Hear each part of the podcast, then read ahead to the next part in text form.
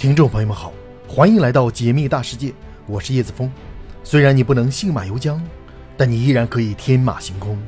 也许你只在方寸之间，但你依然拥有星辰大海。请别忘了收藏我的频道，在这里，让我们一起仰望星空，解密大世界。今天我们的主题是：如果宇宙已经存在了一百三十八亿年，那么在一百三十八亿年前，又会是什么样的存在呢？地球之外是一个浩瀚的宇宙空间，有着数不尽的天体存在。只有站在宇宙的角度，我们才知道地球有多么的渺小。通过科学的研究探索，我们已经初步了解了地球这样的行星以及太阳系是如何形成的。那么，浩瀚的宇宙起源又是如何呢？根据现代宇宙学，科学家普遍认为，宇宙起源于一百三十八亿年前的一场大爆炸。这个观点我们称之为宇宙大爆炸理论。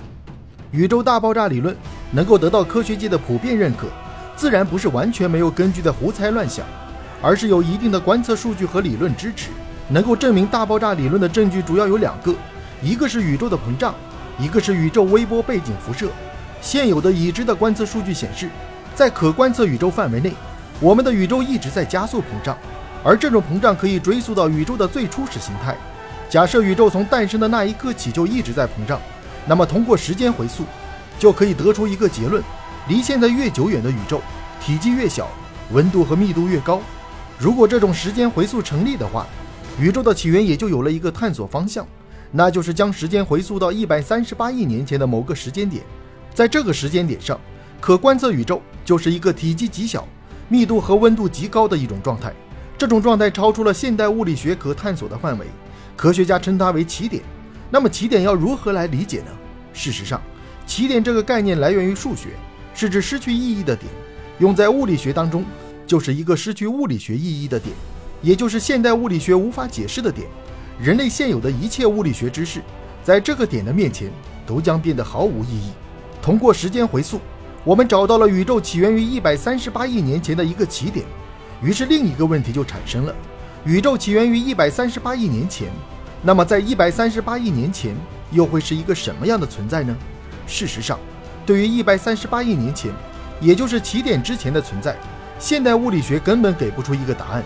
原因很简单，因为我们现有的物理理论，到达一百三十八亿年前的起点面前，就完全失去了作用。既然现代物理学没有了作用，自然也就无法去探索了解一百三十八亿年前存在着什么。即使如此。人们对于一百三十八亿年前的事情仍然充满了好奇，想要去探索研究。对此，科学界也提出了许多种理论。例如，混沌假说认为，宇宙诞生之前是一团混沌能量，没有空间物质，没有时空的概念，一切都处于混沌状态。除了混沌假说之外，还有一种震荡假说认为，宇宙的膨胀只是暂时的，膨胀到一定程度就会停止膨胀，然后在引力的作用下不断回缩，速度会越来越快。最后，整个宇宙坍缩成一个起点，起点再次大爆炸，膨胀成为一个新的宇宙。以上两种观点是从空间的角度来推测一百三十八亿年前的样子，而魔宇宙假说则从维度的角度来推测宇宙的前身。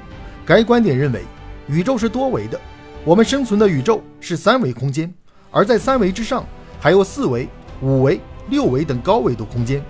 高维度的空间存在着无数的宇宙膜，且不受引力的控制。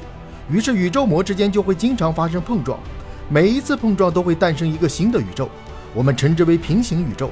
而人类生存的宇宙只不过是众多平行宇宙中的一个。还有黑洞宇宙假说认为，我们生存的宇宙处于一个巨大的黑洞之内，而在黑洞之外，则是另一个更大的宇宙空间。全息宇宙假说认为，我们的宇宙并不是真实的宇宙，只是高级文明创造出来的一个虚拟空间。